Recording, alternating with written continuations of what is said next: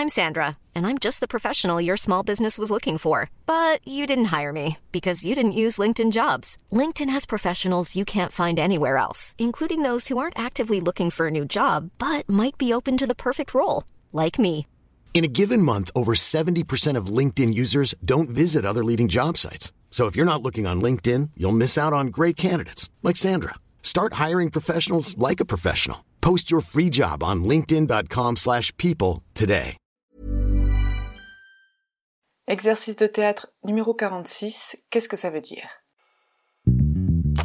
Théâtre à emporter est un podcast où je propose des exercices de théâtre à ceux qui l'enseignent, mais aussi tout autre enseignant, éducateur, coach et parent.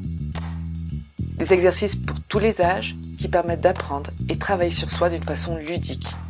Et je vous ferai part de mon expérience, de ce que chaque activité a apporté à mes cours et à mes élèves et quelques anecdotes.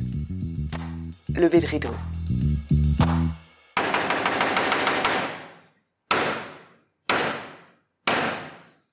Bonjour, pour cet exercice, nous allons avoir besoin de minimum une personne.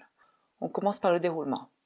Alors j'aurai une liste de mots compliqués entre les mains et chaque personne aura dans les mains un des mots.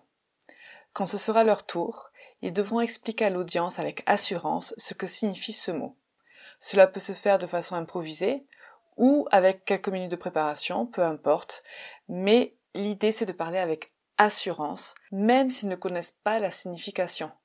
Parce qu'ils me disent oui, mais on ne sait pas ce que ça veut dire. Non, peu importe. Ce qu'il faut, c'est le dire sans hésitation et peut-être jouer un petit peu euh, avec le mot, avec l'étymologie inventée ou d'où vient ce mot, peu importe.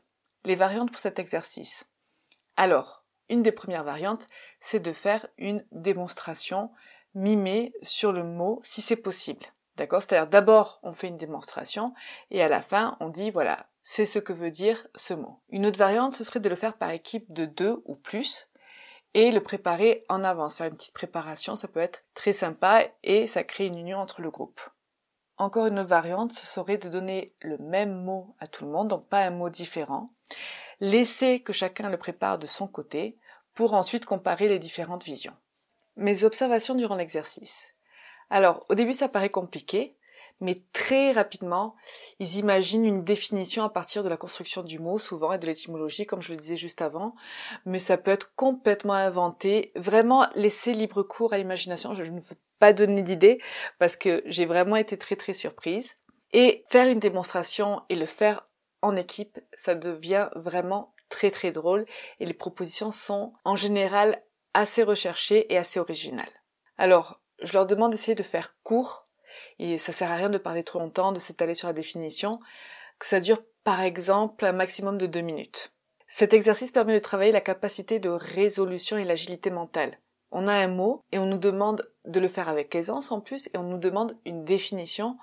Donc la définition que l'on va trouver va passer par un processus justement de d'une certaine logique, d'une certaine originalité, de créer des connexions avec ce que l'on sait déjà ou de l'inventer. Mais plus on s'entraîne et plus on s'améliore et plus rapidement on arrive à trouver une définition complètement loufoque ou pas. Alors je varie un petit peu, des fois je donne le même mot à chacun et des fois je donne un mot différent à chacun. C'est toujours un peu pareil, quand on donne le même mot, ce qui est intéressant c'est qu'il y a une préparation juste au préalable et il y a ce petit suspense de voir comment l'autre équipe ou l'autre personne a pu définir ce mot. Donc il y a cette petite excitation de se comparer, mais une comparaison saine et surtout nutritive qui fait qu'on apprend énormément de l'autre. Les mots-clés pour cet exercice sont la confiance en soi, l'improvisation, la créativité et la résolution. Bonne chance avec cet exercice et je vous dis à très bientôt.